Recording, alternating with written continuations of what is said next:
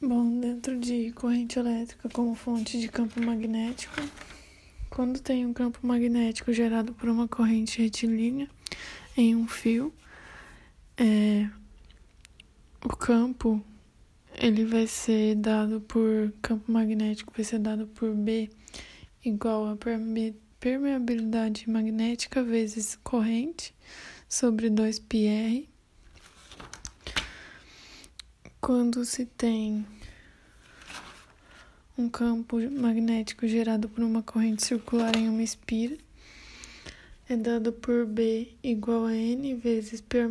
permeabilidade vezes corrente sobre 2R.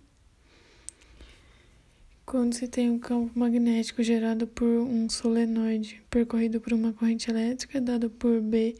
igual a N vezes permeabilidade vezes corrente sobre o comprimento.